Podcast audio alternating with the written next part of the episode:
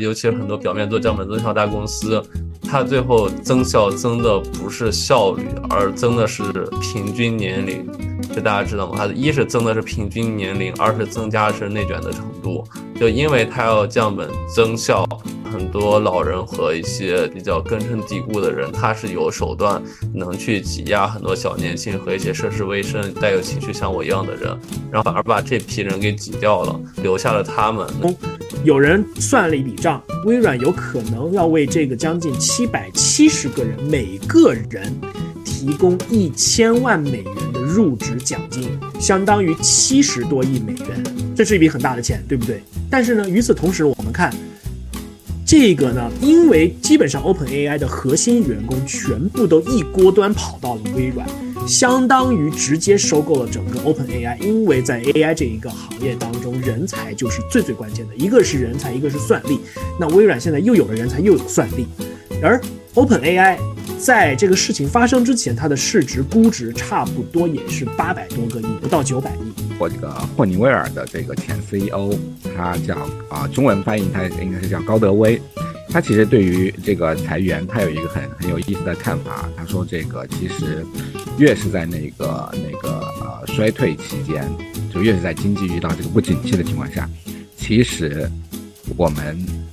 越是要对裁员这件事情要慎重。他讲的这个故事是说，二零一九年的时候呢，马斯克发过一个全员邮件，大意是说特斯拉要开始开源节流，要来实现盈利，所有的。一百万美元以上的支出必须得由他本人来亲自审批。我这个发这个信息的这个博主又说，昨天听说其实很多很多特斯拉里边很多五万美元级别的这样的一个支出，也都是要 Elon Musk 亲自来审批的。我跟这几个核心员工不再是雇佣关系，而是合伙的这样的一种一种关系，反而就是说可能会让他自己这种。当老板的这种感觉可能会有所减少，但事实上是完全有利于对他自己的这这个商业商商他这个 business 他这个对，而且而且真的是以前的那些所谓的企业里高管，他可能是演讲大师，是情绪渲染大师，或者是个成功学大师，他可能用他一些富有感染力的话去这鼓舞士气，什么什么今年。干一百个小时，明年就赚一百万，可能还行。但我觉得放在现在这个社会里，其实完全不适用了，因为每个人都门儿清，到底在这个公司我能获得什么样的利益。就是欢迎大家来到职业理想第六十四期的栏目。我们职业理想真的好久好久好久好久没有更新了，更没有更新到以至于大家可能快忘掉我们这个节目了。为什么呢？因为威尔王去韩国出差了十天。因为诺亚老师终于真正的得到了 gap day 去日本旅游了，因为我们的文言老师每天都在加班儿，对，这个有点惨的这一期的开场。对，我觉得大家要开心一点，大家又又旅游又又又又有又有工作，还有还可以旅游，这是一个当下还是很好的事情。对，充实又光明的事情。对，对。所以我们今儿三个在晚上十点半的时候聚在一块儿，还是要跟大家录一期节目，不然真的断更太久了。对，是的，是的，是的，是的。呃，所以我们录之前，要不先采访下诺老师，对你人生今天这应该是今年唯一一次 gap day，你的体验如何？那，体验相当的好啊，因为这次的这个旅行跟以往不太一样，是只有我一个人出去。其实出去去了大阪，就见了两个很久没有见的，也不是很久没有见，就见了两个朋友，两个人，一个在大阪那边创业，一个在大阪那边外派工作，在本地工作。对，我更我我会我回来之后，我发现其实我在那边的时间，除了少有的几个我自己的行程之外，剩下大部分的 剩余时间都是跟这两个朋友混在一起的。对，其实感觉也挺好的。虽然其实我的我最开始的预期是一个人在那个地方放空，喝个咖啡，逛个公园，喂喂鸽子什么的。后来发现，就是跟朋友在一起的话，有另外一种休闲的一种感受跟方式。就是感觉自己体内的那个艺人的那一部分被唤醒，对对对，其实其实其实也挺有意思的。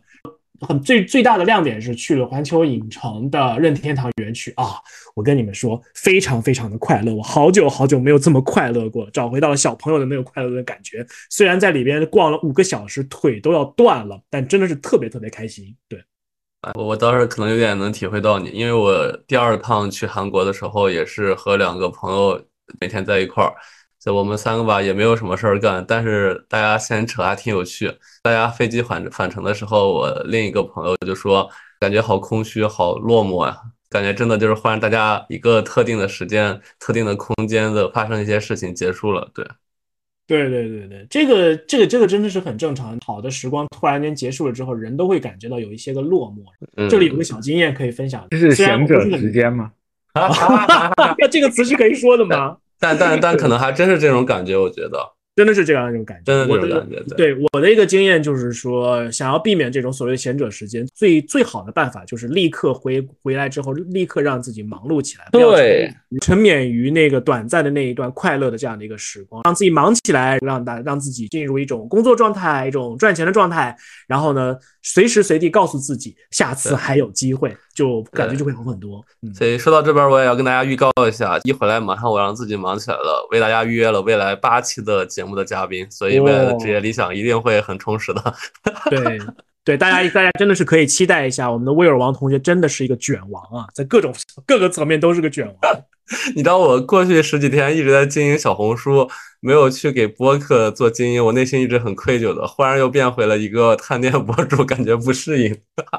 你可以在 show notes 里边跟大家分享一下你的那个小红书的名 ID 是什么，让我们去给你涨点粉。对，对对，没有全全网全网同名威尔王啊。好，那我们还是回到今天的话题吧。对，今儿话题其实是一个有点点沉重，我们过去有点点不敢聊，但今天其实文渊老师主动提出来之后，我们三个还是觉得可以去适当的聊一聊的一个话题啊。嗯这个话题我觉得也应该是很多同事同学们很关注的话题。文渊老师给他起名说是叫不以让员工赚钱为目的的降本增效都是耍流氓。那还是先请我们文渊老师，一个加班的文渊老师来说一下自己的一些想法吧。对，欢迎欢迎欢迎。啊，我我我先澄清一下，我我比较胆小，所以而且我比较照顾各方的利益，所以呢，我这一个，所以我当时起的应该叫做不以呃赚钱为目的的降本增效。那这个赚钱呢，它肯定包括企业的赚钱，也包括员工的赚钱，所以我还是希望说，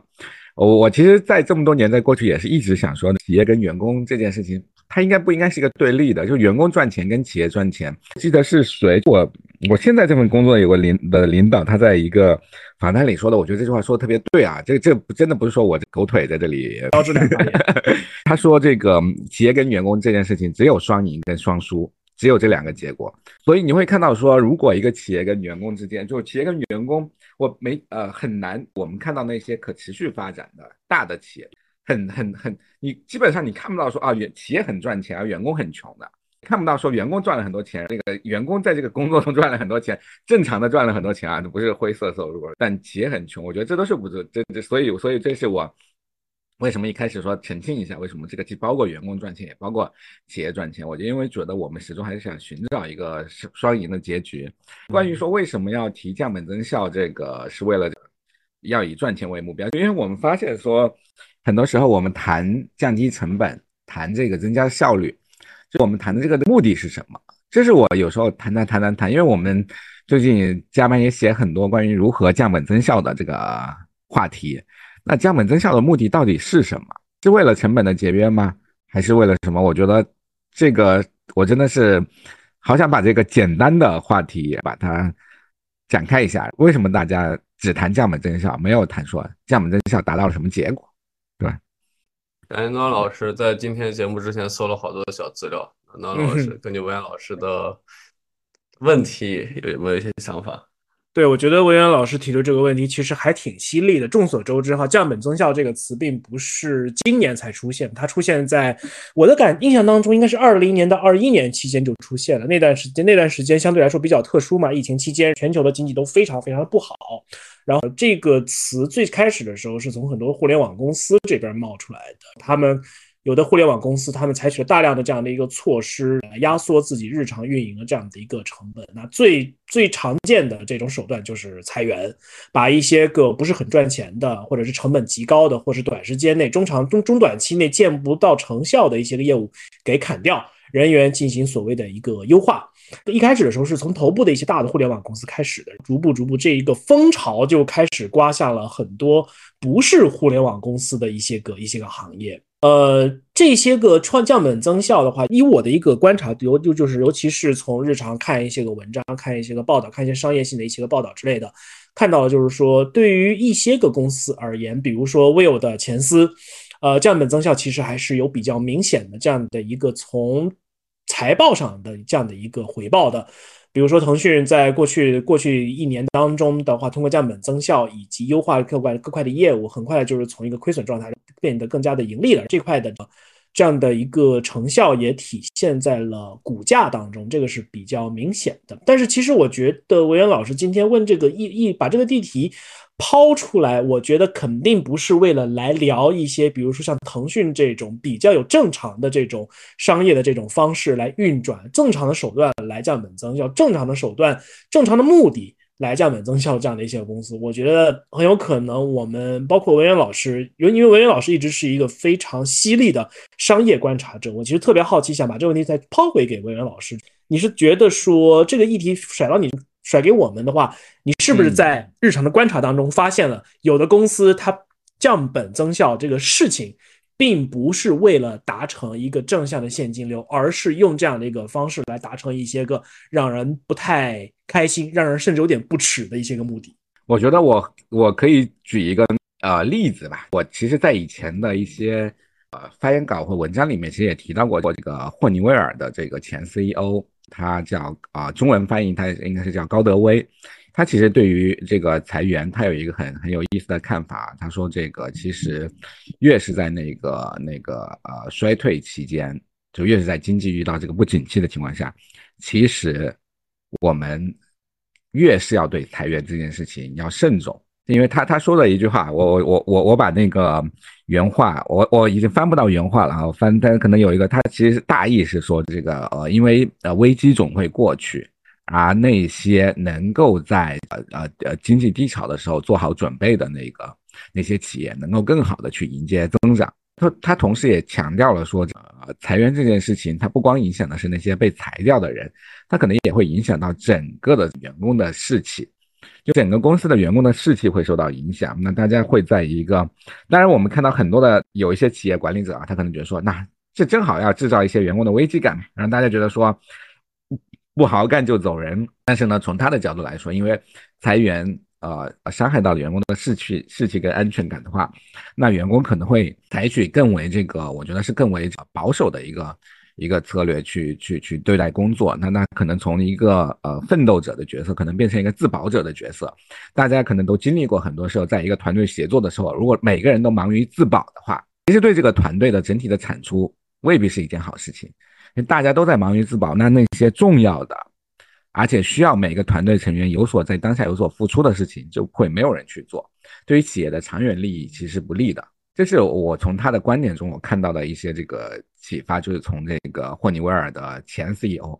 的观点中看到的一些一一些启发。当然，他也提供了一种替代性的这个建议哈。他说，这个实施这个强制休假，这也是其实这个这个倒是我们我觉得我们没有被讨论的更多的一种方式，就是我们在看说这种降本，因为如果我们回到说降本增效这件事情，如果我们是要降低成本也好，或者提高效率也好，最终是为了企业更好发展。更好的赚钱的话，那我们可能不管是裁员也好，还是降薪也好，还是别的手段，它只是一个手段。那我们有没有更好的手段来应对这个事情？企业不是做慈善的，企业需要盈利。那有没有更好的手段来应对？我觉得这个事情在整个的管理层面、企业管理层面或者整个的职场的这个讨论里面是缺乏讨论的。我没有一个调研啊，或者我也没有量化的论证，但是我觉得至少这个事情应该被讨论，就是。什么样的降本增效是真正有效的降本增效？那比如说，还是回到这个高德威他的说法，他实际是说，呃，强制休假，通过强制休假的这种方式，其实它能保留住一些很重要的人才。那同时呢，它也能够让这个可能呃员工可能受到的影响会小一些。但是呢，他也承认这个啊，我看到这个，我觉得这个事情是似乎对他来说也不是一个就那么完美的解决方案。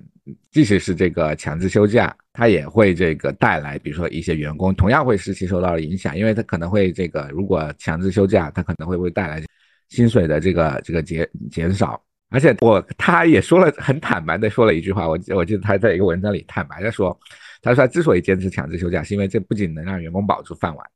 而且比强制比裁员成本其实更低了，因为裁员你要遣散费，强制休假是不需要遣散费的。你看这其实是一个。对吧？我在这个时候，我我看到这里，我就想说，对吧？其实我们关于降本增效，最终要回到说节约钱这件事情上，真的节约钱或赚钱这件事情上，我们是需要花更多的脑筋的。而不是呃一味的说嗯这个哎把它砍掉砍砍砍，这是一个最好的方式。这可能是我那个想跟大家呃分享的，为什么要把这个话题拿出来讨论的一些缘由吧。我觉得文渊老师说到的霍金维尔的这位前高管，他的这种理念，我觉得是我就是恕我直言哈，我会觉得这个有一点点不合时宜。为什么呢？因为我觉得他在一个就是他他的一个降本增效的方式是给员工放长时间的假。然后强制休假，用最低工资的这样的一些个方式来留住这样的一些个员工。这种情况的话，如果是在一个全行业或者是说整个经济环境都非常的不好，类似于比如说之前的 COVID 最严重的那一段时间，所有的公司都没有活儿的时候，也许这会是一个比较好的一个方式。而且这个其实也是基于说这一个公司它对于人才的一个理解，他会认为说我稍微牺牲一点短时间的这种现金流，或者是说我稍微给大家稍微的伤，稍微的就牺牲一点大家的这样的一个士气。但是呢，因为整个环境都不是很好，大家如果此刻出去找工作也找不着，那我现在就用一个最低的一个大大锅饭的这样的一个方式，让大家保住这样的一个饭碗。与此同时呢，又通过让大家休强制假来降低日常的这个运营成本，把整个公司的这个运营降到最低最低限度的话。也许就是说，一又能保住人才，第二个能让人才能够能能够就是有一个最低的一个保证。但我会觉得这个可能是过于极端了。在现在就是等到当 COVID 所有的 lockdown 都解除了之后，这个就业市场相对开始出相对开始比有一定程度的这样的一个恢复，经济活动开始恢复的时候，这肯定不是一个从企业角度来说最为理想的这样的一个一个方式。当然，我不可否，但我肯定不会否认这样的一种。人才的这样的一种观念，用这种最低工资跟放休长假这种方式来留住人才，可能反映来出这个公司对于人才的重视，对于人才这个长期的这个留存的这样的一种一种重视，有一点点类似于在疫情期间，类似一些个 OTA 平台，比如说携程等这样几个平台，他们给员工放长期假期，因为就在那个时候，所有的国家的国门都是不开的，所有的航班都是不飞的。他们反正去别处也不太可能找到下一份工作，那干脆我就给你发一个最低薪资，让你先保住饭碗，保先维持住就在疫情期间的这样的一个正常的一个生活，然后同时我能把这些人才也基本上能尽可能的留住，静待整个行业的这样的一个恢复。这个是我们在携程和等以及这样的一些个旅游平台上所看到的一种一种故事。但是我真会觉得这种这种降本增效的一种方式的话。它可能确实是一是有一种非常好的一种良好的意愿在那个地方，但是确实是场景的限制特别特别的多，这是我的一个我的一个一个看法。所以，我今刚才我有说那个我在我们在录这期节目之前，我稍稍做了一点简短的一个功课哈。其实我也是看到两条两条那个相关的一个信息。首先一个信息就是说，这个可能是我眼我先说一下，这个可能是我眼中。认为的比较合理的这样的一种降本增效的一种一种方式，比如说我这边看到的一个帖子，讲的是 Elon Musk 马斯克，就是硅谷钢铁侠。他讲的这个故事是说，二零一九年的时候呢，马斯克发过一个全员邮件，大意是说特斯拉要开始开源节流，要来实现盈利，所有的一百万美元以上的支出必须得由他本人来亲自的审批。我这个发这个信息的这个博主呢，又说，昨天听说其实很多很多特斯拉里边很多五万美元级别的这样的一个支出，也都是要 Elon Musk 亲自来审批的。他的观点是，考虑到特斯拉的这样的一种体量，这样的一种对于成本的这种极端的这种控制，其实还是挺不可思议的。不过，这么叫这么干的话，确实公司再大也很难会出现一些乱花钱的相关的一些个问题，因为乱花钱，成本不受控制，然后呢，所有人都觉得，既然我们现在家大业大，对于员工的福利，对于一些个差旅的标准，对于一些个日常的一些个费用，比如说营销或者是。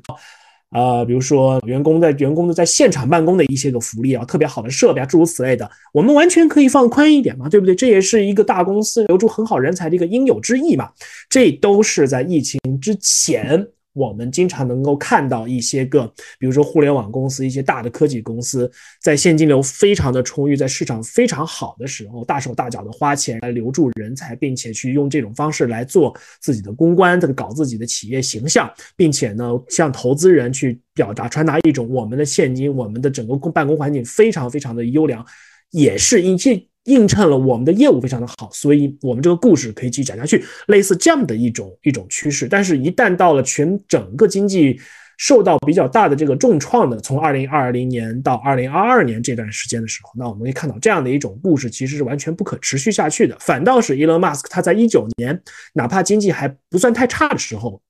他有这样的一种降本增效的这样的一种一种意识在那个地方，我可能会更认倾向于认为。从企业的角度来言，这样的一种降本增效其实是更加合理的这样的一种一种方式。为什么？因为它的目标是要实现让特斯拉的现金流变为正，它要让它特斯拉的这个品牌开始赚钱啊。这个地方有一个利益声明哈，我确实是特斯拉的车主，但是我并不是并不是它的精神股东，我也没有持股任何的一分他的股份。但我会认为说这种这种就是降本增效的这种。理念可能会更加的合理一些。从企业的创业的这个阶段，一直到它的整个规模上去了之后，它都要比较合理的去把控所有的这样的一个支出。但是我似乎也没有听说特斯拉的员工对于企业的这种福利跟管理有什么公开的特别强烈的一种抱怨。可能一开始的抱怨是集中在比如说。产能地狱的那一个阶段，需要长时间的加班。马斯克又是一个很著名的暴君式的这样的一种管理者的一种一种一种一种风格。但是业务上去了之后的话，大家就会发现，好像这类的抱怨其实是变少的。因为创业阶段的话，肯定是遇到各种各样的困难的。你要是认可这个企业的这个价值观，你要是认可这个马斯克的这个愿景跟这样的一个使命的话，那你愿意和他一起来过苦日子，这个也是一个很正常的，也是一种。可以理解的这样的一种行为吧，我只能这么说。那我我那个接你的话，因为那个今天两位老师其实总结了很多很好的资料，很庞大的东西。对一个职场涉猎未深的我来说的话，其实我是今儿一天回想了一些我经历的一些降本增效的小故事啊，我觉得可能给大家看有没有一些共鸣和一些启发。这第一个是，其实是我最近经历的，就有一个老大哥啊，他其实是个小广告公司的老板。对，然后从去年开始的话，他和我就是每次没事儿吃饭或者线上聊天儿，就说他的公司从去年开始，其实每个月，呃，租场地的费用加上他人员的费用，每个月就要亏十几万。啊，那么持续在亏，他现在每个月是用自己的存款和收的房租去管理这家公司。那我就一直跟他说，你为啥把公司给关了？他说，嗨，你不懂这个当老板的感觉，你是不懂的。我们还想维护这家公司。直到我最近一次跟他吃饭的时候，他聊，他说他可能想明白了，与其这样，就是把自己积蓄全都亏掉。还不如直接直接回家躺着收房租，还能养活自己。等到经济经周期好点，我们这个行业好点的时候，再回来重新把那波人或者招一批新的人去做。那这个降本增效，我觉得其实是一个比较极端的案例。因为我们刚刚一直讲的是特斯拉，讲的是京东，讲一些很大的公司，它的一些。东西，那它其实大的一个规模下，其实有各种各样的降本增效的措施，包括腾讯，其实大家也知道也很符合。但其实我们浓缩到一个大多数的小的企业来说，那它的降本增效其实已经处于说一个生死濒临的阶段，它是需要用关闭公司，或者说是裁掉很多的人，或者说是不用办公场地来维持自己的生计。那其实我想反问一下文源老师或者诺老师，你们觉得这样的降本增效？他也不一定是为了赚钱，他还是为了省钱，那他算不算耍流氓的行为？要不然我先说，因为我我觉得文渊老师可以从一个更加理性的这样的一个商业的角度来说，我觉得我可能会从一个感性的角度来说看。可能真的是要看那个创始人或者就是这个公司的老板他自己是怎么一个一个想法吧。因为讲真，普通的我做，比如说以以我作为例子，如果我是一个小公司里边这样的一个雇员，我就拿着我这一份工资，我干这一份的活儿，我对于公司的未来，对于公司的愿景使命，以及对于老板手上到底有现金流到底怎么一个情况，我其实是不知道的。然后就以现在的这种中国的职场来，中国的职场跟中国的这种大大体的这种社会氛围来说的话，我并不认为说作为一个打工者是很容易跟这种，比如说正在努力奋力的想要挽救这样一家公司，想让这家公司去活下去的这种这种创业者，我觉得他们是不太容易和老板去进行一种共情的。对于普通的打工人而言，打工人他有自己的家人要养，有孩子，有老人，有家有家人，可能有可能还供着房，有可能还供着车，或者是说有背着一些什么一些个债务。让他们去和一个看上去有一点点光鲜的那种企业老板去共情，我觉得这个是一件非常奢侈也不太现实的这样的一件一件事情。所以就是你说这种这种想让公司先活下来，所以就先把公司关了，等到业务好了之后再重新开门，这种的算不算耍流氓？我其实从我的角度来说，我很难去评价这到底算不算耍流氓。这个东西可能真的是要看说这个公司的文化是怎么样的。如果这个公司的老板他本身秉持的就是一种我虽然小，但是所有进来的这种员工我都视你们为我的创业的这样的一个伙伴，我会很比较坦诚的告诉你们，我们现在的经济，我们现在的状况是怎么个样子，我们未来的希望在什么样一些个地方的这种。如果他是这样的一种老板的话，那我会觉得就是说，OK，可能还我可能会。在一定程度上呢想办法去理解他一下，而且会我会评估一下我自己现在的一个工作的一个状况，我现在怎么一个年龄阶段，我有怎么样一些个技能，我到这个就业市场上，我还能找能不能找到一份类似体面的一份工作？综合的考虑下来之后，我会做出一个比较比较理性的一个选择，我到底要不要跟着老板共情？我到我是跟他共情，我觉得说 OK，我他这种做法我支持，还是说我觉得这老板就在就在耍流氓，他很有可能有一个，他很有可能还有很。一座金山藏在自己的房子里面，不跟我们说，他就是想关掉这就给这这个公司去躺平而已。这是这个都是有可能的。商场如战场啊，职场也也不是一个也不是一个本该默特别温情脉脉的这样的一种地方，大家都会有一些比较现实的一种一种一种思考跟考虑在这样的一个地方。这个时候去苛求员工和老板共情，我觉得有点有点有点要求有点高了。对，我我觉得我可以把这个话题啊往这个从呃大的这种讨论，我觉得可以。我们放回到一些小的角度，也许这个问题更好讨论哈。比如说公司的一些节约的手段，你说取消零食，或者说取消一些什么下午茶，或者是等等这些福利的取消，比如说提倡员工更多的时间在办公室里工作。要开始打卡，你觉得大家觉得这样的一些措施是是降本增效吗？或者能达到降本增效效果？我觉得这个可能是每个职场人都会有感受的一个话题。哎，我很想聊这块儿，真的，我觉得这块儿才能聊出一些比较细微的东西。刚刚咱们聊那些太宏观了。对，我也觉得，感觉这话题被带的有点大。对对，太大太大，我觉得其实细微到这些不错，起的调太高了，对吧？高级高的。呃，那老师先说吧。因为对我我知道你为什么 Q 我，因为我司就是一个以员工福利著名的这么一家公司。对，呃，就这么说吧，哪怕是现在相对来说比较困难，大家都比较腰紧勒紧裤腰带的时候，我司的零食和饮料是从来没有断过的。但是呢。我能够看到一些个别的层面上的一些个福利，包括一些个对一些个运营的一些个成本，其实我我们的相关的一个团队是在进行相关的一个压缩了。首先，比如说差旅，它会管得更严格一些。如果比如说以销售团队为例的话，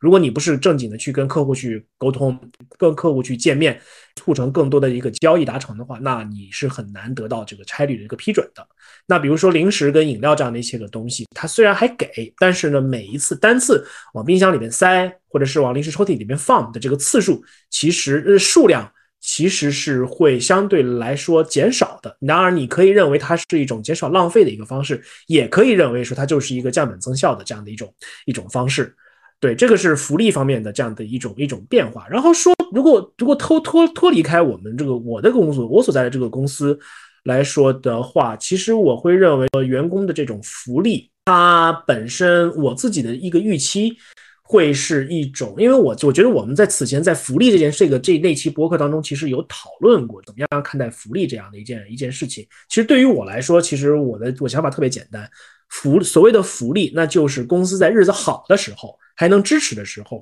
为了留住员工，为了让员工的士气能够比较好，比较高涨。所给到员工的一些个好处，所进行的一些个投入跟一些个投资，从一些个水果、饮料、零食，到比如说投资你去学习，投资你去健身，投资你的健康，比如说像我有之前说的，给你设置一个医务室等等这样一些个方式，这都是公司运营比较好，有这个闲钱的时候，他才可以去投入这样的一件一件事情。那日公司日子不好的时候，那讲讲真，我我会我对在福利这块的这块的期待值确实是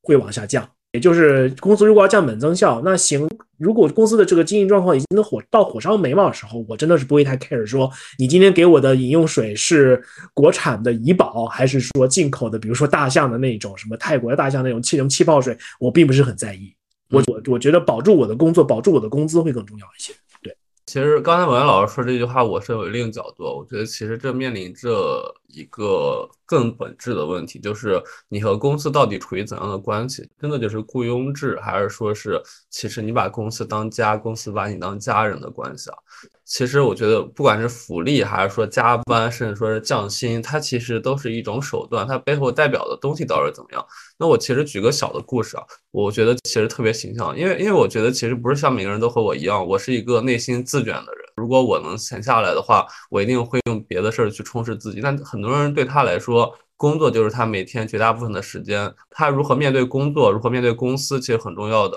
就就尤其是刚刚开头我们说的，很多人现在其实觉得公司就上班就跟上坟一样。我之前其实不管是哪个公司，我帮我底下一个小朋友，其实我感觉他真的很可怜，他工资太低了，但他每天其实工作，我觉得比很多级别高的人都要多。我去帮他去跟 HR 去争取了一下，说是给他晋升或者涨薪的一个机会。我的动之以情，晓之以理，包括跟其他部门的 leader 也都介绍了他的一些好处，对，说了他其实很值得晋升的话。你们知道结果是怎么样？结果其实 HR 很为难了，他没有回我扯开这个话题了。呃，我大概能理解，是因为应该是今年没有晋升的 high con 或者没有涨薪的一个 bar bar fit 东呃那个 benefit 一个东西。对，但是我觉得，当时我跟 HR 去聊了，我说，其实作为员工之外，我其实作为一个职场曾经的作家吧，我我有个观点啊，我觉得其实，尤其像我们这样一个那么大的公司，其实你对员工的激励，无非就是涨薪、升职和给股票，你这三个都不给员工的话，那他在你这个公司。真的为了梦想吗？我觉得所有的梦想其实都是基于泥土、回归泥土的东西。你想让他加班，想让他为你拼，那你其实相对的要给他相对的承诺，哪怕你给他一股的股票，他也会觉得说是我跟公司息息相关。但是都没有，那你如何让他去激励？所以我觉得其实这样的一个行为可能是一个不太负责的行为。你又希望你的员工很拼，但是你就没给他相应的尊重和相应。作为家人的一种感觉，那其实大家是割裂的状态。就对这个员工来说，一年可能还好，他刚毕业；那三年的话，对他来说，那我跟这个公司到底什么关系？他可能就是帮我给我每天吃饭钱的一个公司，仅此而已。反正我在这个公司也看不到任何上升，或者说是能给我激励的东西。对老师们觉得呢？我觉得这是个很鲜活的案例啊。其实我觉得本质就是刚我说的，它代表的是员工和公司的关系，以及关公司降本增效背后。给到员工的心理暗示是怎么样的？对，就是我说的这个一开始说的这个，其实裁员有时候不仅影响已经被裁掉的员工，它也会影响整个公司的士气跟斗志，影响整个员工处于以以一种保守式的自保式的心态在工作。我觉得这可能会伤害企业的生产力跟这个实际的产出啊。这是我觉得我刚说的一个观点，我也把它重复了一遍。另外，我觉得刚提到这个。包括说，哎，给不给员工涨薪？我觉得这个是很重要的一个，就是我们怎么去有一个好的、正确的激励计划。像比如说，在即使在这样一个降本增效的，因为一提降本增效，大家其实我我可以想象啊，每个公司只要管理者提出降本增效这个词，在员工大会上提出降本增效这个词，员工的心里一定会嘀咕的，说啊，那是不是日子没有以前好过了？公司没有以前发展的好了？那在这个过程中怎么样？那老板当然希望说啊，员工要跟我共情，要跟我那个看到我们这个，就有时候做企业在在中国，尤其做民营企业，的确是真的非常不容易，要要很多应付很多各种各样的情况，一路尤其现在这个形势下面，也的确是真的不容易。但员工也有他的不容易。在这个时候，老板可能想的是说，通过我去讲说我我要降本增效，大家应该要看到企业的难处。但我觉得这个问题的症结可能是不是在这里？呃，我们怎么去把这个双方能够寻找到一个向着一个降本增效，向着一个共同赚钱的？我不知道这是不是有点理想啊，还是什么？朝着一个共同赚钱的这个方向前进。我觉得，我我我这边提提一个我那个文渊老师提出这个问题之后，我快速脑子里想了一下，我觉得可能只有这么几点：第一。你作为公司的管理者的话，你在尽可能的程度之下，尽可能的情况下，你还是要跟自己的员工保持一定程度的一个坦诚。比如说，我比个人比较喜欢的那个硅谷科技公司的一种一个文化，就是所谓的全员大会，所谓的 all hands。那比如说我司在 All Hands 的时候，我们的 CFO 都会定期的和我们全体的员工去聊一下，更新一下公司的这最新的这个运营的一个状况。那我会在最近的几次这种全员大会上，明显能感觉到公司的这个高管跟这个管理层其实一直是在给大家敲这样的一个警钟。就是虽然说我们一直都是相对来说比较正向，包括比如说资金，包括比如说母公司的这个支持都是比较正向的，但是。比如，比如说那个广告主的投入减少，比如说全球的经济依然是非常不明朗，诸如此类等等这样这样的一些个因素，所以我们需要我们会有这样的一些个预期，比如说收入有可能会减少，增速可能会放缓。那同时的话，可能 CEO 包括搞技术的，包包括销售团队的那个老大们都会过来分享，我们为了。能够让这个公司有继续有一个比较正常的一个正向的一个增长，我们会做怎么样的一些个事情？那与此同时的话，我们对于员工会有怎么样的一个期待？员工也也许员工应该对于后续公司的一些个举措应该有怎么样的一个认知？那虽然可能不是他们硅谷的公司肯定不会说我们要统一思想这样的一种说法，但至少他们会有这样有一句话叫做 “We are on the same page”，意思就是说我们都在一张纸上，我们都知道说我们现在是这么一个。一个情况，所以我们要做一些个动一些个事情，要降本增效，比如说差率可能会有所有所控制啊，诸如此类，或者是说一些个原先的一些个娱乐活动，我们可能就会不会有特额外特别多的一些个预算来做，类似这样的一种东西，我觉得。第一就是说，看你公真的是要看一个公司的一个文化。如果这个公司他愿意跟自己的员工保持一定程度上的一个坦诚跟透明，让员工知道发生了什么事情，大家应该怎么做，管理层在做怎么样的一些个努力，那我觉得总体而言的话，这样的一种会给一种员工一种感觉。OK，我跟这个公司虽然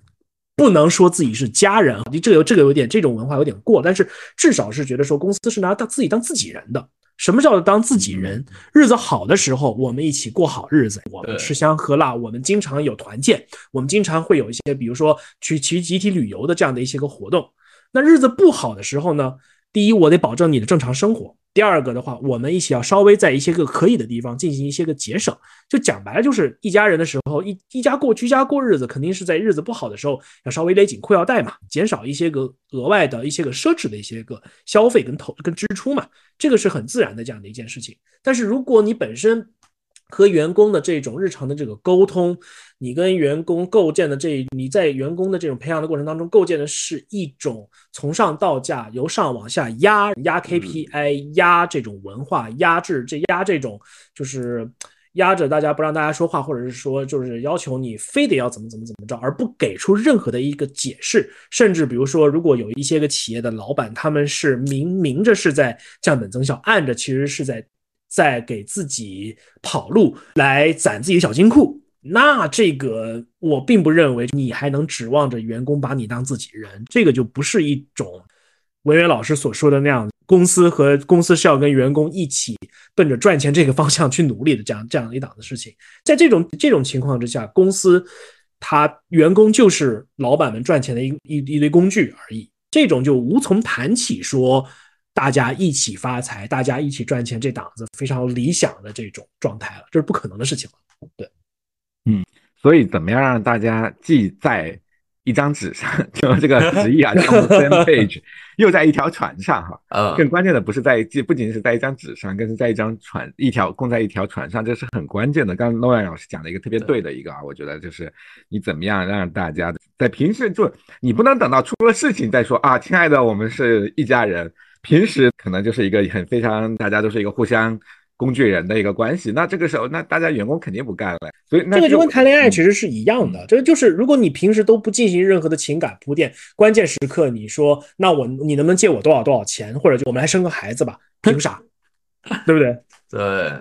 那你们有没有？或者我们在我我这特别好奇，就因为这个话题啊，我觉得我们可以聊到一些有意思的。呃，大家有没有发现有一些企业做了一些看似省钱？其实很费钱，就员工跟呃企业也没赚到钱，员工也觉得很亏的一些事情。我先举例吧，其实我其实就接着刚才诺老师说的，是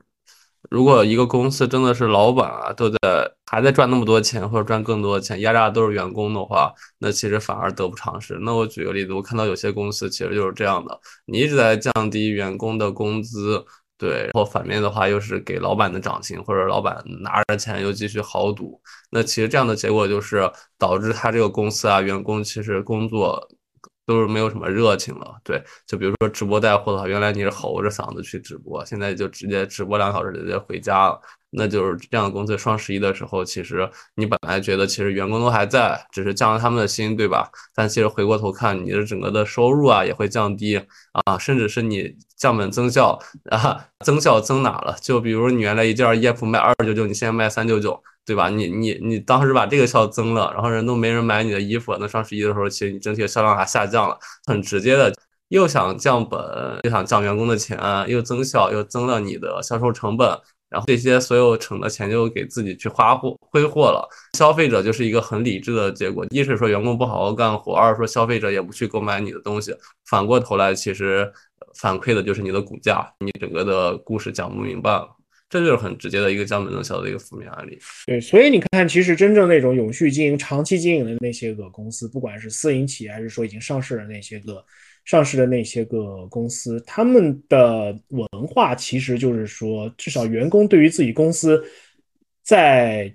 经济账上以及在商业上到底进行的怎么样，进行的怎么样，到底是干得好，干的干得好，干得不好，其实员工其实大多少心里是有数的。他们眼中看到的这种公司的这个业业务好跟不好，反映在两件事情上面：第一，老板们是怎么一个状态；第二，我自己的工资单到底是怎么一个状态。一个正常的一个好的一个公司，那也如果它是私营状态，比如说私营企业，比如说一个老板他自己他自己开的这么一家公司，那这些公司业务好，那老板逐步逐步的，比如说从一个凯美瑞换成了一个奔驰，换成了一个宝马，再换成更高级的车，与此同时，员工的工资也在以每年肉眼可见的速度有所增长，他有他有这种所谓的获得感。那可能员工就会觉得说，哦，老板确实一直在换好更好的车，但是我的工资也在涨啊，对不对？然后我奖金也有啊，在公司福利啊、待遇、氛围啊什么也都不错，那我也没，那我其实也就没没得可说。其实真的是跟员工自己对于这份工作、这个公司、这个老板的期待值到底是怎么一，到底是怎么样的，以及他到底从想从这个工作当中得到什么一个东西，其实是非常非常息息相关的。所以我依依然还是想说，公司的这个文化。其实特别特别的重要，公司的文化能够塑造员工对于你、对于老板、对于管理层以及对于这个公司到底有怎么样一种期待值，以及当日子好或者日子不好的时候，员工会怎么样的一种一种反应。天要举一个正面案例，也是疫情期间我一个朋友降本增效比较正面案例。刚刚我们也说到透明化，说到就是老板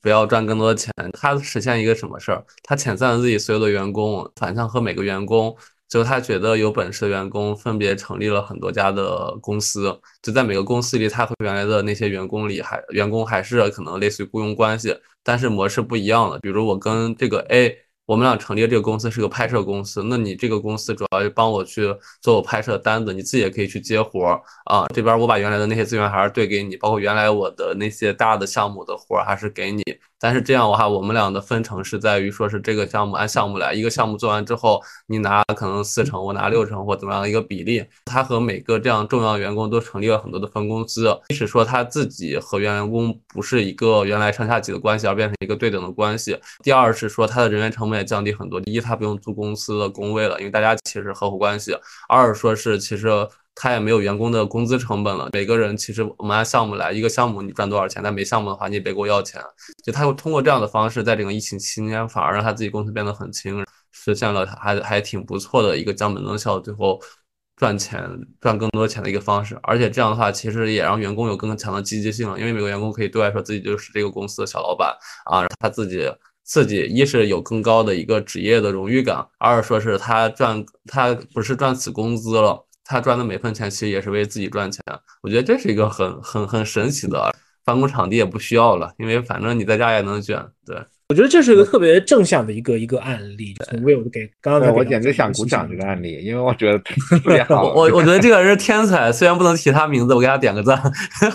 对对对，我觉得他首先第一，他体现出来这个老板他是想跟这些核心的员工依然不想把这些核心员工留在同一个战壕里边。第二个的话，他都通过灵活的这样的一种方式，把这个公司可能他这公司的规模是往下降了，他比如说就法人代表一个人，也就没有那些个特别多的这样的一些个日常的一些个员工在那那个地方，因为其实也没有什么太多的活了嘛。但是呢，他依然就是把这些个核心员工留在自己的手边，并且通过这种利益重新分配再洗牌的这样的一种一种方式，让这个公司从一个可能比较重资产的这样的一种运营方式。转变成转可能转回成了创业初期的那样的一种一种方式。我我跟这几个核心员工不再是雇佣关系，而是合伙的这样的一种一种关系，反而就是说可能会让他自己这种。当老板的这种感觉可能会有所减少，但事实上是完全有利于对他自己的这这个商业商商他这个 business 他这个买卖这个生意以及他的这一些核心员工的这个生意，这个这个方式特别的赞。但是我并不认为这个方式是可以可以大规模推广的。对，因为他需要每个人都很聪明。适合，我觉得要真的要把这个案例，我觉得应该发给我们的企业管理者去。做一个研讨，我老说这个这个话题值得被讨论。也许我们没有解决方案，但我们这个话题要在讨论中形成新的解决方案。就只是不是只有节约这件事情，砍掉这个晚餐，砍掉差旅，砍掉什么什么，才是降本增效。我觉得像这样一种跟员工形成一种新的合作关系，激发这个员工的生产力，同时呢，其实企业自己也得到了这个成本的降低。我觉得这就是一种新的在危机之下找到一个新的解决方案的一个很好的一个例子。对，而且。而且真的是以前的那些所谓的企业里高管，他可能是演讲大师，是情绪渲染大师，或者是个成功学大师，他可能用他一些富有感染力的话去这鼓舞士气，什么什么今年干一百个小时，明年就赚一百万，可能还行。但我觉得放在现在这个社会里，其实完全不适用了，因为每个人都门儿清，到底在这个公司我能获得什么样的利益，就是。你降那些乱七八糟没啥必要的，反而去让员工其实对你这个企业定位变弱，是件很得不偿失、很得不偿失的事情。对，是这样的。但这个时候就是，sorry，请说。对，我就觉得说我们的增效到底增的是什么？增的是大家赚钱的能力跟方法。降本，它应该降的是一些，比如说一些损耗，一些我们在可能以前。企业的管理中的一些堵点、一些内耗的东西，这个可能是最重要的。当然，也可以降到那些把那些不干活的、天天这个这个混日子的，把它给降降下来，把这种人给降下，这也是一个方面很重要的一方面。但我觉得更降也包括说降内耗，降这个这个这个不必要的消耗，降这种无意义的内卷。我不知道 Will 这个小红小这个这个小红书赚到钱了没啊？我没有没有，我我小红书倒一直能接广，只是我懒得接。我想好好赚，应该一个月能赚个几千。对，哦，那也挺不错的。对对，因因为我正常广一条也小一千了。对对，就你就是，我就觉得就是说，企业精细所谓精细化运营这件事情，其实是没有一个所谓的尽头的。你精细化再精细化运营，你能够精细的过经营大神，你能经营精细的过丰田吗？这个是也是也是不是很容易的，也不是很容易的这样的一件一件事情，所以我觉得一个就是说要去砍掉一些个很不必要的一些个费用，比如说以前比如说一些个公司中午是自助餐，每个人的餐标是两百，那现在可能日子不太好的时候，一个人餐标降到二三十四五十，哪家两百？我也快求报名。这个我只是打个比方哈，但是零啊，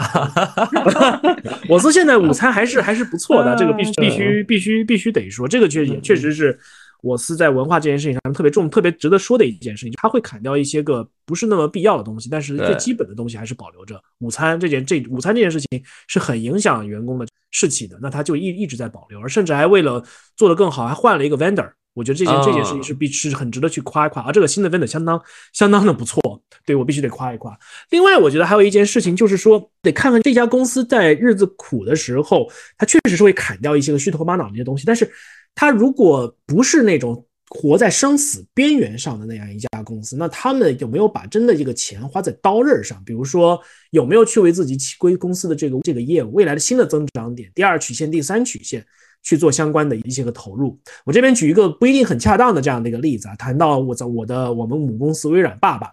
我们微软爸爸呢今年干了两件大事儿，一件大事大家都众所周知，收购了暴雪娱乐。讲真，收购是花了非常非常多钱，我印象当中是八百多个亿。呃，后来呢，我们有立刻有了一个立刻有了一个影响，什么影响呢？微软它的那个游戏体系叫 Xbox，之前有一个福利项目是申请制的，就是微软体系内的员工可以申请一个免费的 Xbox 的会员。这个会员什么好处呢？就是你自己自费购买一个硬件，你一年之内可以免费玩很多很多的大作。对于那个真正喜欢玩游戏的人来说，尤其是员工来说，是个非常难、没有完全没办法拒绝的这样的一个福利。等于说是这个会员差不多一年值个。大几百人民币肯定是有的，虽然他没有在正，他在中国投中国投投放的方式不太一样，但是呢，微软收购暴雪这个动作一完成，据说这一个福利就立刻被取消了。到什么？这个这个消息有多么的突然呢？连微软自己负责游戏业务的这个老板 Phil Spencer，他自己在内部网络上他说啊，我也是今天才知道，我完全不知道这是怎么一回事，我得去跟相关负责人去好好聊一聊。后续怎么样呢？我还没有跟进，但是看上去就是为因为有这一个很大的一笔收一很很大一笔投入在那样的一个地方，八百多个亿的这个投入在那个地方，于是公司就不得不取消了这样一项的这样的一个福利待遇。那我看了一下公司的内网以及我们的聊天软件，各国的这样的同事对于这个取消取消这个福利，确实是有一些微词在这样一个地方的。你一个员工每年几百块钱的这个福利你取消，你能省多少钱呢？但是呢，从另一个角度来看。把暴雪这样的一个娱乐业的巨头、游戏业的巨头给收入囊中，其实对于整个公司的业务来说是个非常非常大的一个促进，以及对于未来会给整个公司包括投资者很大的一个想象空间在那样的一个地方。另外一个例子还是微软的这样的一个例子。众所周知，这两天 Open AI 这个公司，也就是 ChatGPT 的这个公司，发生了一个非常。重大的这样的一个内部的一个内斗的这样的一个一个事件，导致他的一个他的创始人的这个团队集体出走。那最新的一个我得到的一个消息，大家也能看到，这些个创始人，包括 Sam Altman 那一个那位那位，包括他的这样的一个首席技术官，很有可能就集体跳槽到了微软旗下。微软的那个 CEO 萨提亚也发了相关的这样的一个社交社交网站的一个一个帖子，说欢迎 Sam Altman 以及相关的团队重新加加入到微软的这样的一个新组建的一个团队当中。但与此同时呢，也跟 Open AI 维持一个良好的一个合作关系。重点不在这儿。重点在于我看到的一个数字哈，为了能够把这些个这些个 Open AI 就是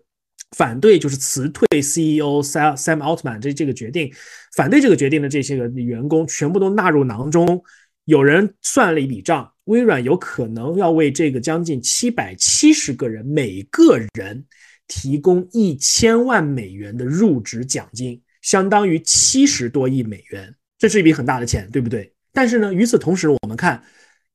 这个呢，因为基本上 Open AI 的核心员工全部都一锅端跑到了微软，相当于直接收购了整个 Open AI。因为在 AI 这一个行业当中，人才就是最最关键的，一个是人才，一个是算力。那微软现在又有了人才，又有算力。而 Open AI 在这个事情发生之前，它的市值估值差不多也是八百多个亿，不到九百亿，相当于。通员给这些个新入职的员工发一千万美金，相当于节省了八百多亿美金的这个钱，而且还更不用说，因为这个消息出来之后，微软的股票还一路涨了很多。其实这件事情是大赚了一大大赚了一笔。所以就你可以算经济账，你可以去抠每一笔的福利，每一笔的钱到底花在什么地方，什么该花，什么不该花，什么可以省掉，什么可以什么福利可以砍掉。但是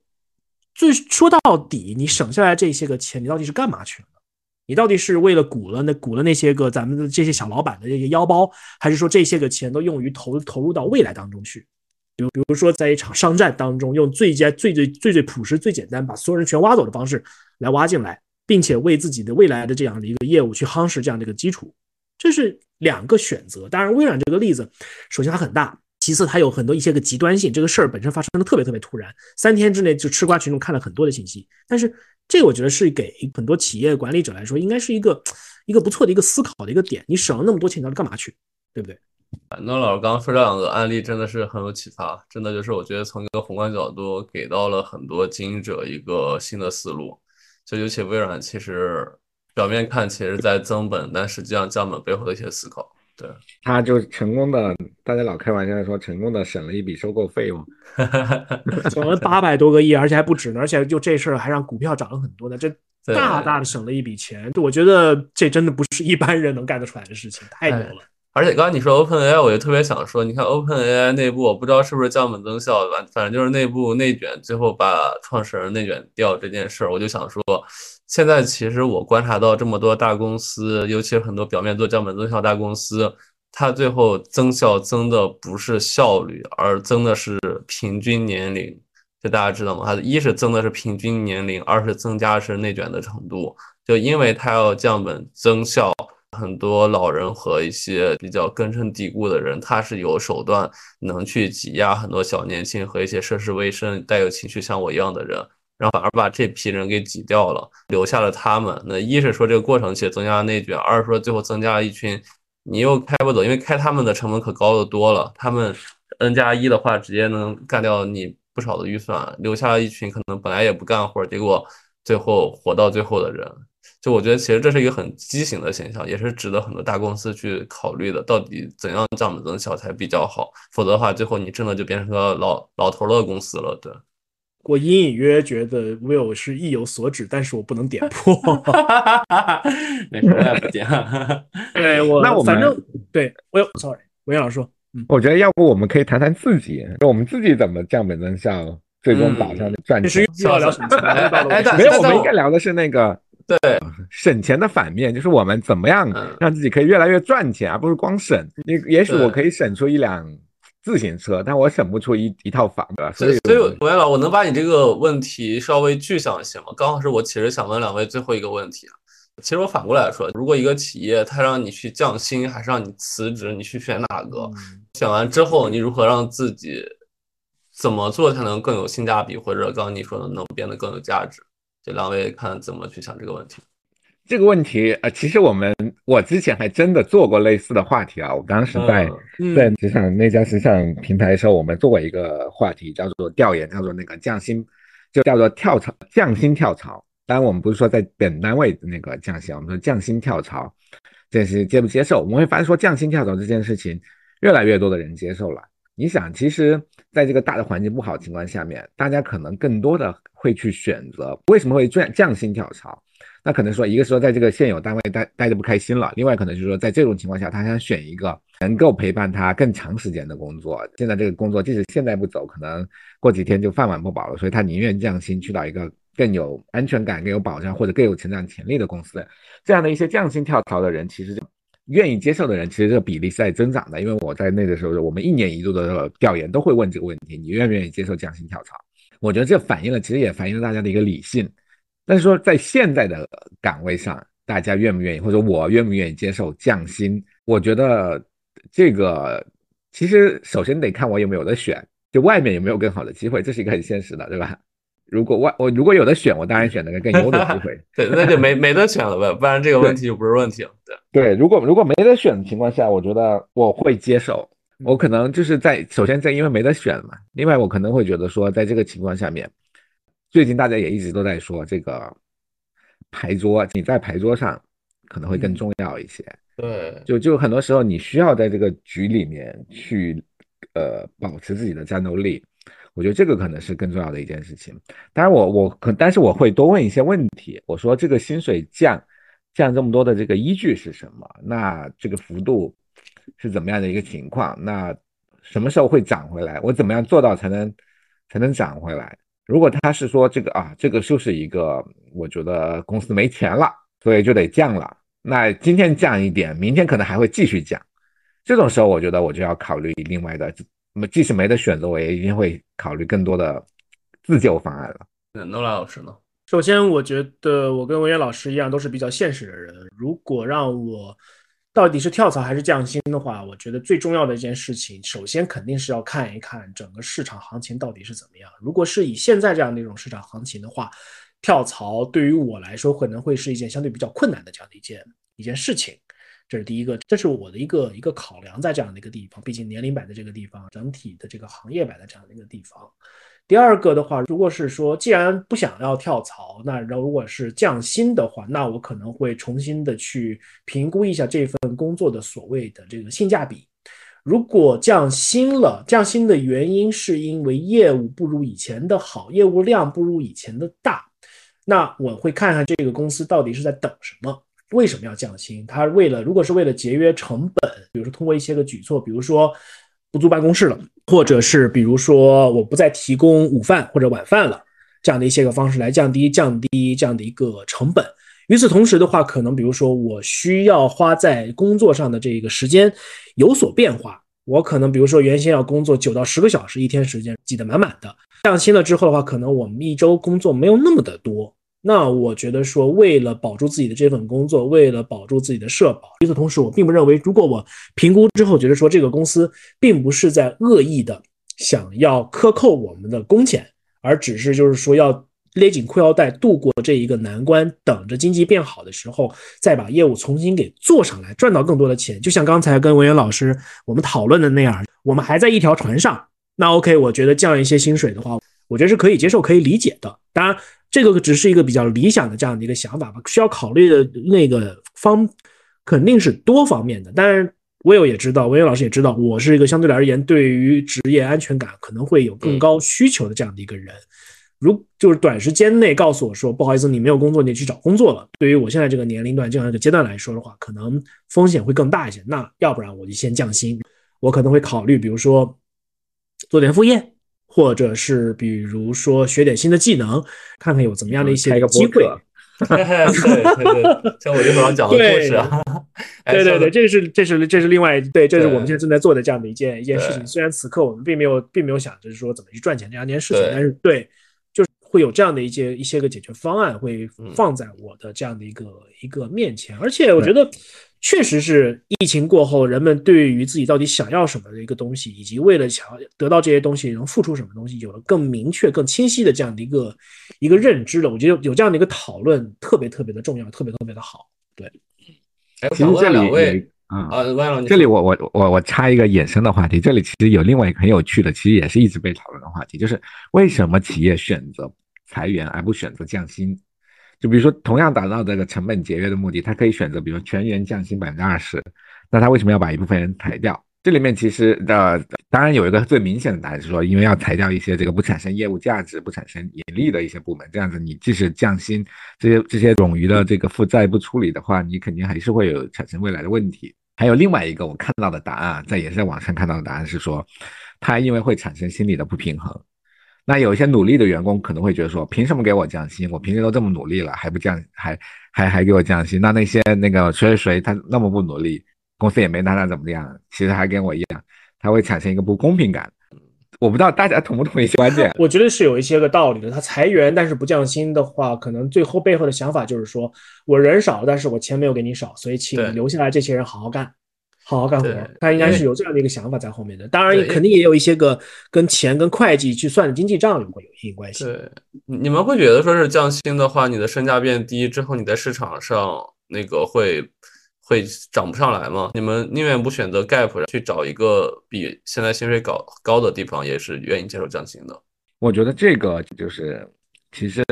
我自己的经验是，这真的得看你跟你的下一家怎么谈。对，在当下这个情况下，其实大家会理解不同的薪水的波动，而且就当我们在职业的初期的时候，我这么说吧，可能在职业的前十年，我觉得是尽量不要降薪跳槽，或者你选择下一份工作的时候。这个曲线一定要往上。当你进入一个平台期，你开始要有寻找职业第二曲线，你开始需要有更多样的人生规划的时候，你可能这个，我觉得那个曲线没办法一直向上，它你会经历经济周期的波动，你自己的人生规划的波动等等的各种事情，你可以会要做很多的综合的判断。是这样的，对对，而且就这个这个问题啊，其实我抛出来是因为我自己年初的时候经历过，两位老师可能也知道，在年初的时候我也其实被迫去面临了，说是要不。被迫降薪，要不就是也不是降薪嘛，降薪加入一家新公司，或者说直接就裸辞掉。那我最后选择其实是降薪了，对。但是就这件事儿，其实背后我思考逻辑是这样：我当时问了 HR，我说那为什么我的工资没有以前高了？他和我算了一笔账，他算了一个时薪的账。他说我们这家公司大家普遍的六点下班，六点半都没有人了。你这么一除的话，你的时薪变高了。哎，我当时一听这个东西，我就想了一下。OK，既然我还是要还房贷，要对自己对我的家庭负责的话，可能我现在没有更高的选择。那我要讲的故事可能就是他的实心的故事，也是我自己实心的故事。我如何在我单位效率里去做更多的事儿？所以我当时其实加入之后的话，我就一直在规划我到底能不能让自己的身价不跌，而且甚至可能有小幅度的降呃增长。那其实这期间也是和诺兰老师聊了很多时间哈。再后来的话，其实。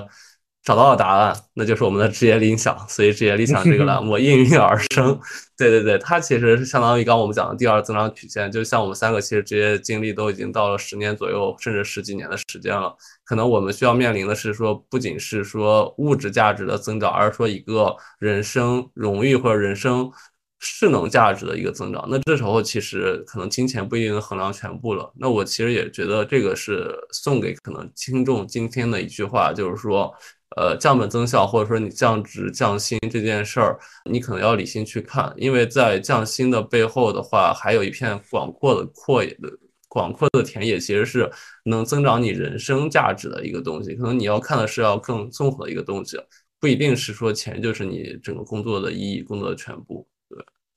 我觉得应该是说工资不是你工作工作意义的全部，钱的话会是一种你的价值的一种一种反应。比如说你赚的更多了，或者通过尤其通过自己的技能，比如说创业啊，或者是说轻创业，或者是那个副业等等，你赚了更多的钱，那其实这个肯定是一种对于你的这种你，因为你增值了，所以你赚的更多了。我我觉得我们最我们哎，我们最终还是希望，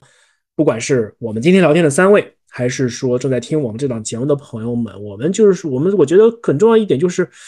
希望大家一个是理性看待降降本增效这件事儿吧。第二个就是说降本增效，千万不要影响到你提升你自己在职场当中的这种价值，或者是职场以外的这样的一种一种价值。我还是想引引一下之前我采访的我那个那个前同事 Marilyn 玛丽莲，她的一句话就是说，职业只是我人生当中的整个 puzzle 整个拼图的一小块而已，职业没有办法定义我自己。我还有老公，我还有自己爱的事业，我还有我自己的家人，我还有我的农场，我还有我自己其他的一些个激情跟热爱的东西所在那样那个地方。职业只是其中的一小部分。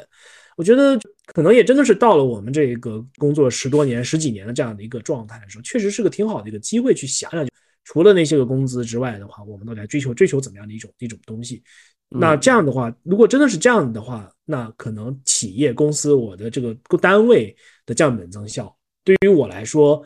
对于我产生的冲击可能就没有那么的大。就是在做一些我们可能在做一些个抉择跟选择的时候，是走是留，是接受降薪还是怎么着的时候，我们会变得更从容一些，也知道说我们应该怎么去应对。呃，这其实也呃 Nola 刚说的这个，我觉得也是其实给企业的一个降本增效的一个新解法。就你要看到当下的员工，比如说 Will 刚讲的那个，当下有的员工想自主创业。想自己去做一点事情，那么看到有的员工想追求更丰盛的人生，更有宽人生的宽度厚等等的这些，其实那他我们的企业如果能抓住这些，呃，整个员工的变化也好，或整个社会心理的变化也好，去有针对性去去想一些新的组织模式、业务模式，或者甚至跟员工的用工方式等等的，我觉得其实可能会真的带来一个双赢的结果哈。在这，但我觉得这是一些聪明的企业才能做到的一个方式。对，而而且我真的觉得最近好多媒体在批判说是摆烂躺平文化，但其实我们仔细来想，就是这两年为什么这个文化越发盛行？其实它相伴而生的就是降本增效这个词儿成为主流。就是当降本增效变得每个公司都在执行的时候，所有人都开始想着说是那是不是我躺平，等你裁我 N 加一，或者说我摆烂，反正你也裁不掉我。就这两件事，我觉得其实很紧密相关的，所以我们真的不妨去思考一下。到底降本增效这件事儿对每个员工真的损伤有多大？其实你对人类社会的损伤都蛮大的，对。嗯，看就是降本增效，你到底减的是钱，还是说减的你这个企业的动能跟势能？这个事情不是我等普通打工人应该应该把这问题甩给企业那些个管理者、那些个带人的那些个领导之类的，他们真的应该去想想这样的一个事情。其实我最近也有，也是有听说过相关的这样的一些个事情发生在我知道我知道的一些个。一些个工作的一些个工作地点，我会感受到这样的一些有的地方的那样的一些个领导或者是一些个单位，他们每天想的事情真的并不是说我怎么样把这块业务做得更好，而真的就是说为了一些个毫无意义、毫无价值的一些个东西去削减，不管是员工的待遇也好，还是说员工的安全感跟员工的获得感，这个让我觉得特别的不耻。但我也不会说到底是怎么样一些个地方。呃，这些钱都含泪变成他玛莎拉蒂里一些新的玩具了。玛莎拉蒂也不是什么好车嘛，这故障率那么高。不懂啥？还行，我们今天节目其实也蛮久了。那节目的最后，要不每两位老师三，我们一块儿去给听众一句可能关于降本增效的一些建议吧，一句话吧，还是最后节目正常的栏目？我觉得降本增效降的应该是这个内耗，真的应该是发展的动能，最终能够达到双方一起，大家双向奔赴，共同赚钱的这个目的，这才是最好的一个方式。我觉得降本增效这件事情，其除了在企业的运营过程当中，真的企业管理者应该去思考之外，我觉得我们对于个人的生活也应该去好好的思考一下。如果你被降本增效了，你应该去思考一下这份工作到这份职业对于你来说到底意味着怎么样的一些个东西。不要因为企业或者身边的一些事情出现了降本增效的这样的一个趋势，影响到你自己的情绪之后，伤害到了你自己对人生的一个规划，以及对人生的这样的一种向上的这种劲头。我觉得向上的劲头，不管是对公司还是对个人来说，都是最最重要的。不要让这种短时间的或者是长期的这种降本增效，伤害到了自己向上的这种动力，这个是很重要的。对，那我就送给所有职场人吧，就不管你降没降本、降不增效的一句话，就是一个人你可以降的是薪资，但一定不能降的是心气儿。当心气儿没的话，人就没了。真的特别好，特别好。我觉得每个人的生活，我又说 又回到手机，你们价值观价值观来了，降本增效。每个人的生活都需要降本增效。还 行，那节目的最后也请这个问题的发起者文安老师做一个结尾吧。那我我的结尾就是希望大家呃活在增长的曲线上面。这个增长是也许不一定是钱的增长，但一定是人生幸福感跟人生获得感的增长。特别棒，好，谢谢两位老师，我努力去剪辑了，哈哈哈今天上线，拜拜，好，拜拜。时间的电影结局才知道，原来大人已没有童谣。最后的叮咛，最后我们红着眼笑。我们都要把自己照顾好，好到遗憾无法打扰。